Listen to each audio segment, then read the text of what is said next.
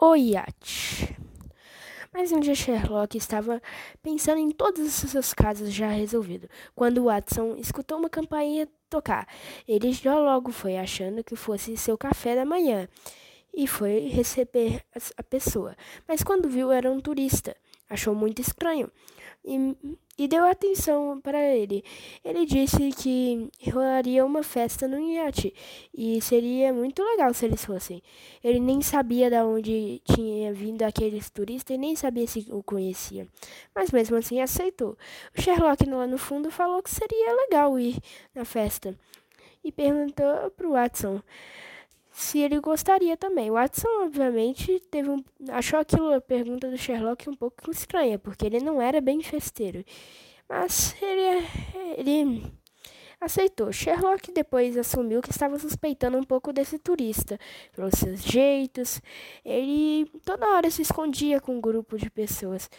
Mas aí ele disse que vamos, é que ele vai para se divertir e é isso. Aí eles chegaram lá no horário da festa e entraram.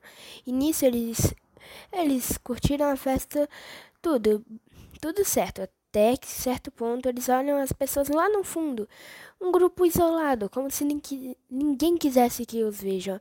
Aí ele continuou e começou a pensar o que eles estão fazendo que ninguém pode saber.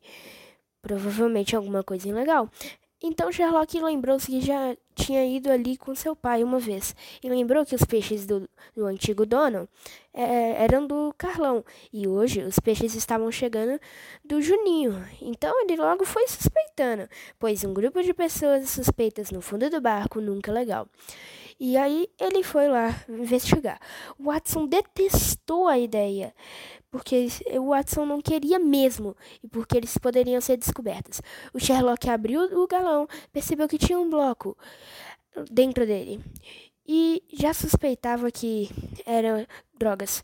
E com seu ótimo faro e muito detetive percebeu que quando queria só curtir, acabou voltando ao seu trabalho. Aí o Watson falou: são drogas. E Sherlock, obviamente, com sua toda a ironia, ele respondeu: é, ele respondeu: elementar, meu caro Watson.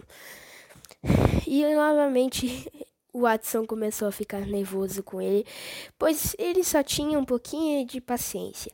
Mas aí Sherlock, querendo somente curtir o resto de suas férias na praia, ele ligou para a polícia, anunciou aquilo, o dono do iate foi preso e nisso ele ainda queria entrar mais a fundo ali, mas deixou isso para lá.